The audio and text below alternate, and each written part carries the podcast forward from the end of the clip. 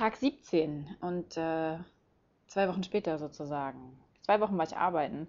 Stehen, lernen, aber vor allen Dingen arbeiten. Und äh, ich habe eine, eine Menge verpasst im Existenzgründerkurs. Gestern kam ich wieder und prompt schlug es in einer großen Welle über mir zusammen. Zwischendurch habe ich ja gedacht, irgendwie, alles wird gut, ich schaffe das schon. So schwierig ist es ja gar nicht. Es ist schwierig. Und wenn Ihnen jemals jemand sagt, dass es gar nicht so schwierig ist und mit den Versicherungen, das wird doch alles überbewertet, das ist ganz einfach. Glauben Sie ihm kein Wort. Also, Schritt 1. Es gibt Versicherungen, die man als Privatperson hat. Und es gibt Versicherungen, die man als Betrieb hat, als Firma. Darum ging es gestern in fünf Stunden und ich musste schon eher gehen. Und ich sage Ihnen, es gab, also ich habe so viel aufgeschrieben, das kann ich Ihnen unmöglich alles wieder erzählen, aber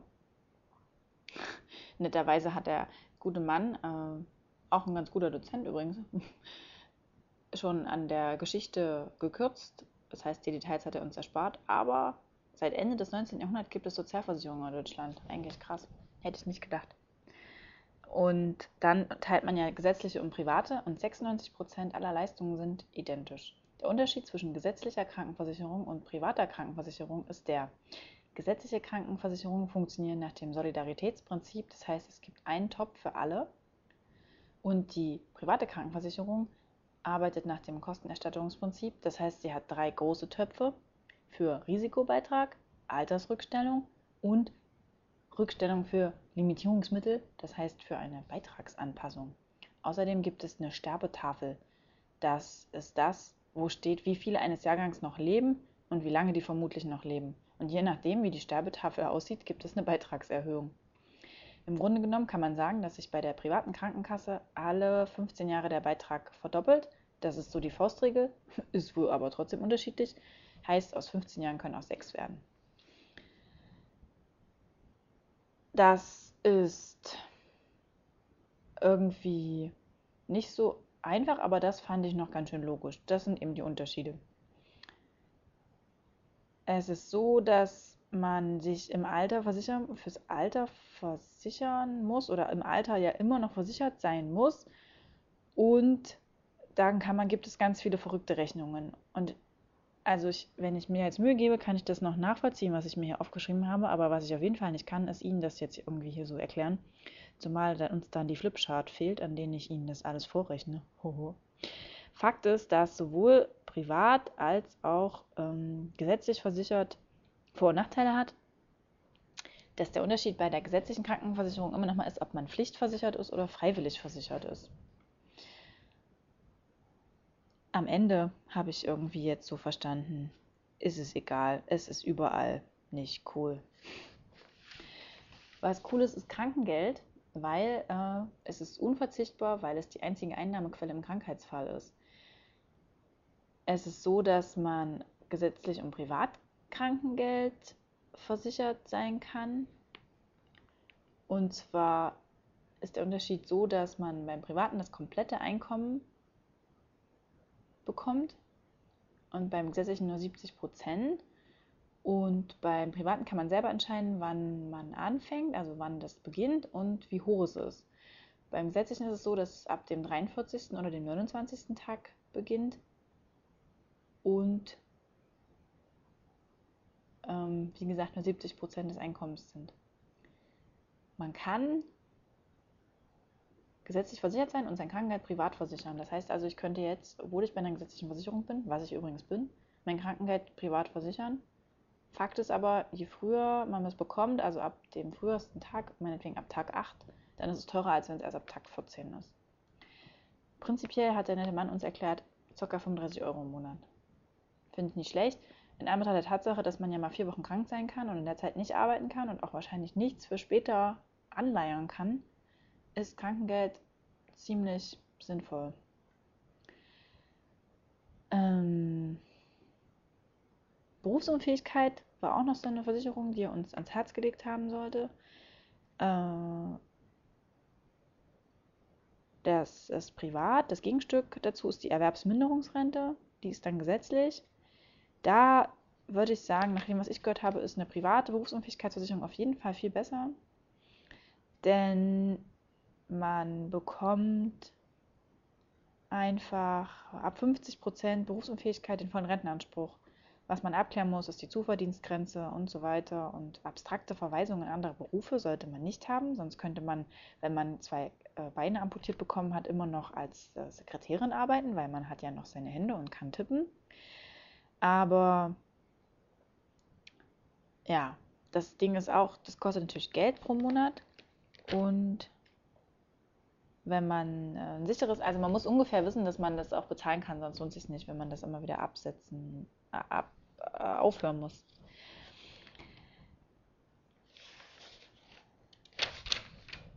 Ich habe hier noch ganz viel aufgeschrieben. Ich guck mal. Ah ja, KSK. Unser Freund, die KSK. Krank Künstler, Krankensozialkasse. Mhm. Künstlersozialkasse. Äh, das ist ja so, dass man dann automatisch in der gesetzlichen Versicherung ist also man bleibt quasi bei seiner Versicherung, nur dass es dann über die KSK geht. Und äh, bei der KSK zahlt man automatisch in die gesetzliche Rentenversicherung ein. Und äh, da ist es dann so, dass man sich ähm, als Existenzgründer am Anfang für bis zu drei Jahre befreien lassen kann, wenn man jetzt nicht bei der KSK ist und also gesetzliche Rentenversicherung im vollen Satz bezahlt. Danach hat man Versicherungspflicht. Generell reicht das allerdings nicht, steht hier. Hier steht mit, äh, mit grün, was bei mir sowas wie rot bedeutet. Ab dem dritten oder vierten Jahr soll man 20 bis 25 Prozent des Einkommens sparen bzw. anlegen für die Rente. Und dann gibt es hier wieder so ein Rechenbeispiel, was sich lohnt, nämlich gesetzliche, äh, gesetzliche Rentenvorsorge äh, Schrägstrich Riester oder betriebliche Altersvorsorge, Schrägstrich Rürup oder private Altersvorsorge. Und da gibt es jetzt verschiedene Rechnereien. Riester ist zum Beispiel nur für Arbeitnehmer, habe ich auch noch nicht gewusst. Rürup ist die Unternehmerrente, lohnt sich aber nur für steuerpflichtiges Einkommen, weil man eben Steuern sparen kann. Und die private Altersvorsorge bezahlt man quasi aus seinem Gewinn. Dabei spielen übrigens auch Kinder eine große Rolle. Ähm, bei mir steht ja die Notiz am Rand, ob sich Kinder lohnen, muss man betriebswirtschaftlich ausrechnen. Da sehen Sie mal, was ich lerne im Existenzgründerseminar. Das zweite, was tatsächlich noch sehr interessant ist, ist die Unisex-Berechnung, die ab dem 21.12.2012 einsetzt. Ähm, für Männer gilt davor alles abschließen, für Frauen danach. Denn im Moment ist es so, dass zum Beispiel bei Autoversicherungen Frauen weniger zahlen und Männer mehr, von wegen Gefahr und so weiter. Und zum Beispiel bei so Krankensachen bezahlen Frauen mehr, weil sie werden älter und bekommen Kinder und Männer bezahlen weniger, weil die sterben früher und kriegen keine Kinder. Und es ist wohl ein neues EU-Gesetz und ab 21.12. soll das umgesetzt werden, dass also alle Verträge, die dann ab dann abgeschlossen werden, da gibt es das nicht mehr. Da werden dann Männer und Frauen gleich alt und beide können Kinder bekommen, wenn man es jetzt mal übertrieben sagen will wahrscheinlich, ähm, hm, naja. Was noch wichtig ist, Unfallversicherung kann man entweder bei der Berufsgenossenschaft haben oder privat. Der Vorteil der Berufsgenossenschaft ist, die übernehmen den Umsatz für die Zeit des Verdienstausfalls. Also nicht mal nur den Gewinn, sondern den Umsatz. Und man muss eben ähm, im Verhältnis sehen, eine Einmalzahlung versus Unfallrente. Wie ist das?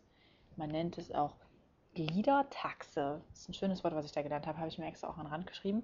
Und zwar werden die einzelnen Glieder bewertet, also wie viel ist ein Armwert, wie viel ein Bein und je nachdem fällt dann das Ergebnis aus. Nicht schlecht, ne? Heute war dann Tag des kalten Konzepts, zumindest habe ich es ja so übertitelt. Und zwar kommt der Titel daher, dass es sich um ein Netto-Konzept handelt. Umsatzsteuer wird auf Null gesetzt, weil Kleinunternehmerregelung. Einer der wenigen Stichpunkte, die ich mir heute gemacht habe, denn wie gesagt, ich war äh, zwei Wochen nicht da und ich bin jetzt ein Problemfall. Auch das habe ich mir aufgeschrieben, denn alle anderen haben jetzt einen Businessplan mit ganz viel Zahlen und auf gefühlten zehn Seiten. Ich habe den noch nicht. Bei mir ist alles noch mit Null besetzt und muss ausgefüllt werden. Ich weiß nicht, ob Sie jemals aufgeschrieben haben, was Sie im Monat für was ausgeben. Essen, Kleidung, Miete, Stromnebenkosten, äh, Zeitungen, Abfallentsorgung, Miete für ihren Arbeitsplatz, Einkäufe, Reisekosten, keine Ahnung, noch mehr, mir fällt es nicht ein. Was auch immer da steht, Ich habe noch nie daran gedacht, das alles einzeln aufzuschlüsseln. Ich war ja immer schon stolz, dass ich wusste, wie viel ich ungefähr für Essen ausgebe im Monat. Reicht überhaupt nicht. Das alles muss ich also jetzt noch ausfüllen. Meine Mitstreiter am Kurs haben das lobenswerterweise schon gemacht und deswegen heute wie Phil da die krassesten Fragen gestellt und ich habe nur Bahnhof verstanden und das meine ich ganz im Ernst. Also ähm, habe ich versucht, da so mitzuklicken und habe mir Notizen gemacht wie Gewinn nach Steuer muss mindestens 100 Euro sein, Abschreibung von Investitionen über 3, 5, 10 Jahre von Jahr zu Jahr um 20 Prozent steigern. Mein Plan ist jetzt ein bisschen weniger. Ähm, ich hoffe, mich von Tag zu Tag um 20 Prozent steigern zu können, aber ich vermute, das ist schon zu viel. Sagen wir mal 5. Ich äh, höre deshalb für heute auf und halte Sie auf dem Laufenden, was mein Businessplan macht. Letzter Stichwort ist Geldzufluss direkt ausgeben. Das mache ich vielleicht jetzt einfach nochmal. Bisschen Geld ausgeben gehen.